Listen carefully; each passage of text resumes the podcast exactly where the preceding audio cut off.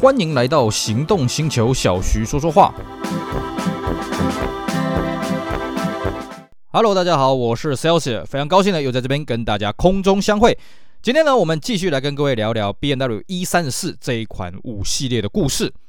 好，我们在上一次节目呢，跟大家聊到了一三四前期的一些故事啊，包括这台车子是什么时候开发的，然后呢，前期发生什么有趣的故事，还有就是说前期的这个五二零啊，这个十二 V 这个动力真是不大够，所以呢，原厂在一九九零年推出了所谓的二四 V，大幅改善了这个动力、油耗还有极速。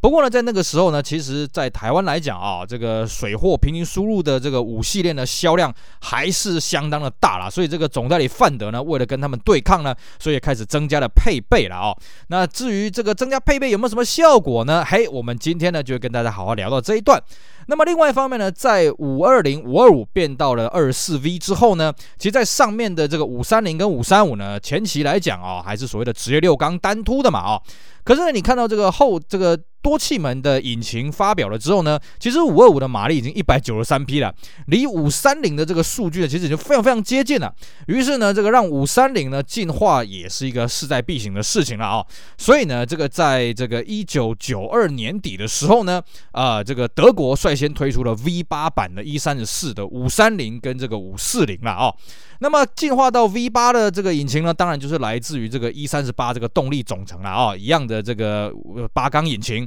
那上去还有所谓的五四零啊，等于取代了所谓的五三五了。五三五这个型号就是所谓走入历史啊。那么换装了 V 八之后，当然它动力是大幅的增加。不过了啊，这个配重呢也就开始有点跑掉了啊。其实各位，如果你有开过这个九零年代的 BMW，就会发现哦。八零代的 BMW 其实它四缸引擎的配重的协调性是很不错的啊，像 E 三十啊，你开到六缸你会觉得说，嗯啊，这个车头真是有点重了啊。可到九零年代的这个 BMW 比较擅长的还是六缸，那相对你开到八缸的这个 BMW 会觉得，嗯，这个配重真是有点怪怪的了啊。所以呢，这一批 E 三十四的这个虽然它改改成 V 八了啊，这个听起来比较动听，变当时的这个宾士 W 一二四啊，或者 W 二一零啊，嘿，不好意思啊，三千 CC 还是六缸引擎，而且还是直六引擎嘛。啊，对不对？我 BMW 用的是这个八缸引擎，怎么样？呃，不过第一个了啊，配重不是很好。第二个是，嗯，只要你有开过 BMW V8 引擎，就会发现啊，呃，这个散热也不是很好了哦，很容易呢让后面两只气缸的这个水路没办法获得有效的散热了哦，这真是很头痛的问题。那么再来就是说呢，哎，虽然呢 V8 比起 W124 的六缸呢多了两个气缸啊，不过相对报价也是相对比较恐怖一点了哦。以我们台湾来讲呢，这个。国外是在一九九二年年底发表了这个所谓的 V 八引擎的五系列，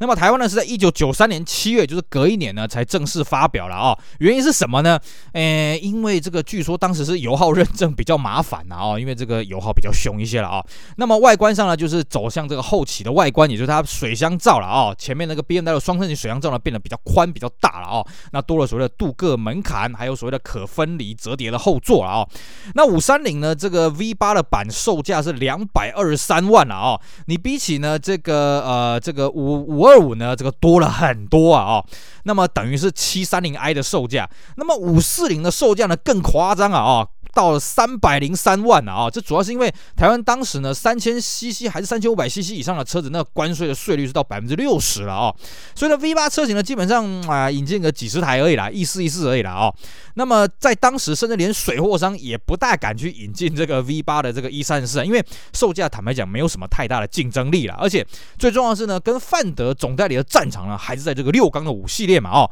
刚刚也跟各位讲到嘛，这个五系列呢，不管是前期还是后期呢，这个。二四 V 的这个呃五二零五二五呢，其实范德的销路呢都一直跟这个水货商这拉的这个难分难舍，甚至一度被这个水货商给超越过去了啊。所以呢，范德除了增加配备以外呢，后来呢干脆再搞一个精装车了啊。这个五系列 E 三四最有名的精装车是什么呢？就是五二五 ISE 了啊。那它的配备真的是还蛮不错的啊。我们这边看到手边的这个资料显示呢，呃五二五 ISE 呢比五二零 i 多了这个桃木啦、电动真皮座椅、雾灯、双管尾排、驾驶座置物盒啊，在膝盖那个地方了啊，然后铝圈后座扶手置物盒、真皮单安方向盘、动态车况侦测器，甚至呢还比五三零跟五四零多了天窗了啊，然后售价是一百八十一万啊，那这一批车子哎，的确哎成功的吸引了消费者回笼，哎呀，这个配备比起这个美龟的水货的五二五啊阳春车，哎呀，配备好很多了哦，而且售价也不算很贵，一百八十一万嘛哦，所以呢，这个这一波这个促销成功的拉回这个大家的眼球了哦。当然呢，这个五系列的 E34 的最有名的这个金融车还不是五二五 IS，五二五 IS 很有名，但最有名的是什么？是最后一批啊，末批的所谓的 M 五二五啊哦。那么 M 五二五呢，既然已经挂上了 M 啊，所以它标榜了就是它有这所谓的大包了啊、不过 M 五二五呢，其实它也拿掉了一些配备了啊、具体呢，这个车子啊、基本上我只能说了啊、哦，它的这外观视觉上的配备是还不错了啊、哦。可是你去研究过它里面的配备，会觉得，哎、其实这个一分钱一分货了啊、哦。这个等于是截长补短这样子了啊、哦。那透过这两批的这个精装车来促销呢，基本上五二五的销量呢，算是维持的比较稳定了啊、哦。但是五二零呢，还是受到这个水货的这个影响了啊、哦。只是呢，范德很快的，他就获得了这个这个伸张正义的机会。为什么呢？因为呢，在一九九五年年底呢一三十九呢发表了之后呢，嘿嘿，美龟比较晚上市，也就是说呢，美龟的这些贸易商、水货商呢，哎，他暂时没有一三十九可卖，他只能继续卖美龟的一三四了啊、哦。所以范德呢拔得了先机啊。那范德当时他也见猎心喜了，想说，嘿嘿，你既然你水货没有这个这个欧龟的呃，没有没有这个一三十九可以卖啊，你水货呃这个美龟没有一三十九嘛啊，所以呢，他就把这个欧规的 E 三十九的价格呢把它往上调啊。一开始的五二零卖的很贵啊，配备很烂，所以呢，很快就得到了报应了啊！关于这方面的消息呢，各位有兴趣可以去听我们之前跟各位讲过的这个呃 E 三十九那一集的节目了啊，我们这边就不跟大家多说了啊。好，这个是这个关于这个 E 三十四到最后期这个五二零五二五啊，五二零我们比较没讲到了啊，五二零基本上在后期也没什么精装车了啊，就是五二五有精装车，那还有这五三零跟五四零 V 八的这个车型的故事。接着呢，我们来跟各位聊另外一个很重要的 E 三四的车款是什么呢？就是大魔王 M 五了。好。我们呢，上一集一开始跟各位讲到啊一二十八比起历之前的五系列一十二来说呢，哎，它多了一款叫做 M 五啊哦，因为一十二只有做到 M 五三五，那么 M 这款车子呢，把一二十八的形象呢又抬到一个新的境界，所以当一三四推出来的时候，大家都非常期待了。哎呀一三四 M 五啊，可以做到什么样的程度呢？好，那么这个一三四的 M 五呢，是发表在一九八九年了啊。那么它的车身呢，比五三五 i 还低了两公分，而且标配这个后轴水平了。那更重要的是呢，它全车呢有四个啊，听好，四个跑车座椅，也就是它后座也是跑车座椅，同椅了啊。所以呢，它后座中央呢啊，这个后方扶手还有这个抽屉，看起来蛮高级的啊。然后当然也是配到这个所谓的左右独立恒温空调了啊。那么一三四的 M 呢，一开始总代理范德并没有引进，为什么？因为这油耗实在是很难搞了啊。这个一三四 M 这颗引擎呢，是主要来自于这个。一二十八 M 这颗引擎，不过呢，它走的是一二十八美规的这颗引擎啊，因为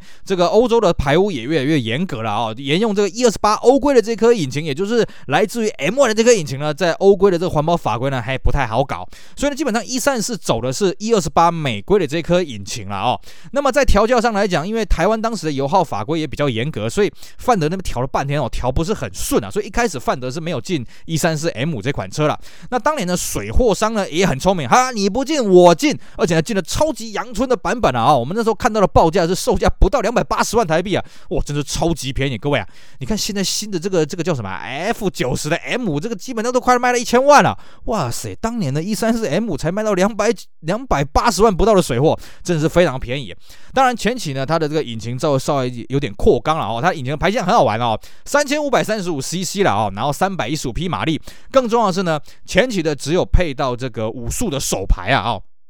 那么前期的这个呃，台湾有这个水货进来，而且水货数量还不少啊。基本上，呃，我是有点怀疑的，当初范德的这个一三四 M 到底有没有进过啊？就算有进的话，进了几台呢？因为我们在市场上看到了这个一三四 M 呢，基本上都是水货了啊，水货非常多，美规的、欧规的都有看到了啊。当然配备也不一而足了啊。不过呢，各位刚刚听到说这个一三四 M 呢，它的这个手排只有五速呢，会不会不够用呢？我必须跟各位讲，超级够用。真的超级够用，各位，如果你有听过我那个在讲的一三九 M 那一集节目的话呢，应该都有印象了啊、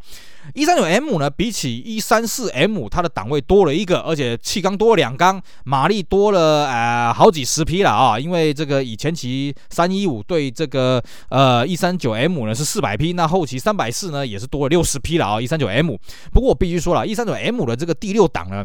真的是有一点点尾大不掉的感觉了。我个人自己这两台车我都开过，那么我觉得一三四 M 呢，哇，这个真的是衔接的够赞啊！我记得很久以前呢，有个车友跟我讲过哦，他当年是拿现金去这个总代理永业去买的九九三 Turbo。啊，当时应该是捧了七百二十万台币的现金啊，直接去高雄永业直接去订车了。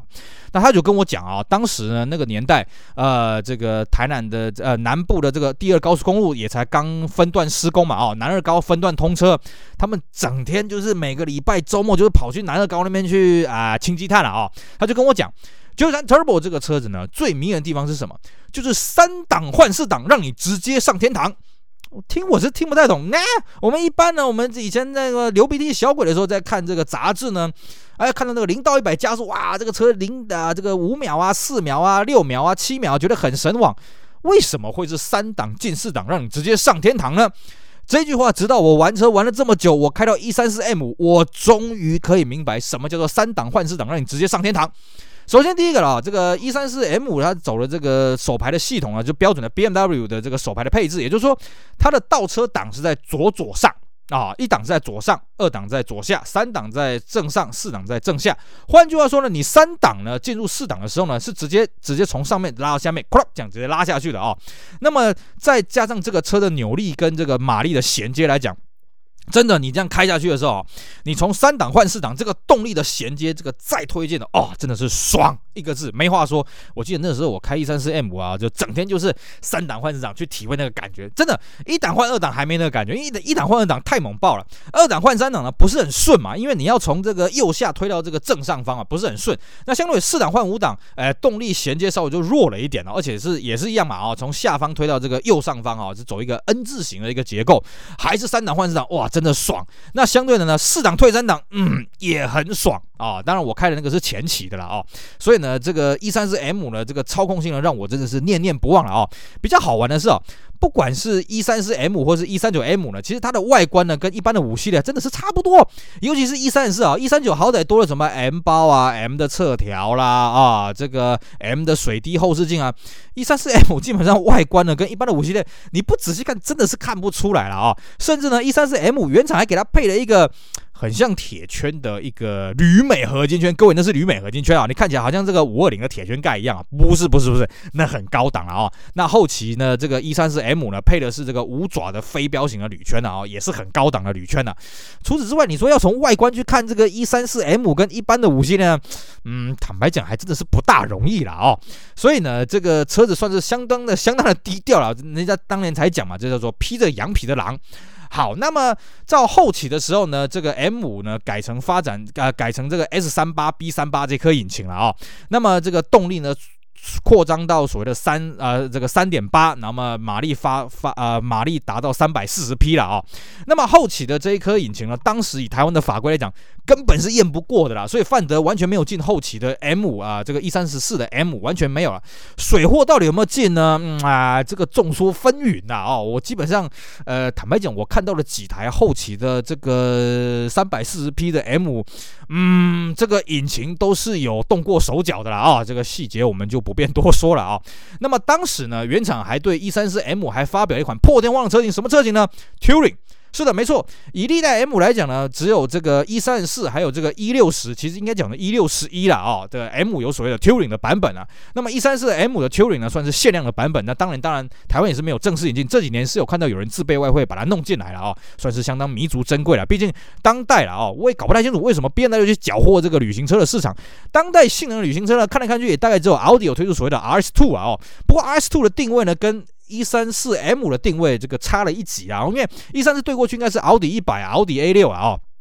那么 S Two 对过去呢，应该是编到了三系列，三系列呢，啊、这个 M 三的 Touring 呢，在当时当然是闻所未闻的鬼东西了啊，所以呢，这个当时一三四 M 的 Touring 原厂做限量的方式呢，也算是哎给自己留了一个很漂亮的一个台阶下来啊，不要说到时候哎呀做了太多那个做不完，毕竟各位呃卖不完，毕竟各位要知道啊。对 BMW 来讲啊，M 五这种车子是卖一台赔一台啊。为什么？因为它的科技成分非常的高啊啊！以这个我们刚刚讲的 E34 M 这颗引擎呢，基本上它还是跟所谓的 M 二引擎还是有些血缘关系啊。所以这颗引擎要调的好不容易啊，要出动水银针呐啊！这个会调的师傅真的不多啊。很多我们在看这个 E34 M 那个引擎都是所谓的闽南话撒卡撒卡，就是嘿嘿嘿嘿嘿嘿嘿，感觉起来会喘。要调的好不是很容易，但是调的好之后，哇，那个声浪真的是非常的迷人，那个六喉直喷那个声浪真。真的是很厉害哦。那相对的呢，呃，这颗引擎在这个后勤上，哎，也就比较令人这个费点心思了啊、相对的，像 E39M 呢，哎，不好意思，它的引擎就从五四零直接扩缸过去了啊、所以呢，你养得起，我常常讲，你养得起这个 BMW E39 五四零，你一定养得起 E39M 啊，因为他们共用件实在太多了。可是呢，E34M 不好意思啊，跟其他 E34 的这个引擎的共用零零件非常非常少，而且这颗你要调得好，不是很容易。但是调得好呢，真的会让你直接上天堂了啊、好，以上呢就是我们今天的节目内容，跟大家聊一聊一三四这款车后期的一些演变了啊、哦，还有就是所谓的一三四大魔王 M 了哦。这边还是要跟各位再次讲一次啊，再讲一次啊，这个 E34M 这个车开起来真的是非常令人销魂啊！我是短暂的拥有过不到一个月的时间了啊，到现在为止我还是念念不忘，希望有朝一日呢可以弄一台回来玩一玩了啊。那么如果各位呢对 M 这个车系有兴趣的话，我个人首推还是 E34M 这个车，真的是很好开又很好玩。希望大家呢呃，经过我们这期节目呢，会对 E34 有更进一步认识啊，也不小心被我推坑进去，那就更是太好了，哈哈。毕竟现在我们这中股行情呢，相对非常的亲切了啊、好，以上就是今天节目内容，非常感谢各位收听，也希望大家继续支持我们其他精彩的音频节目。我是 Celsius，我们下回再聊，拜拜。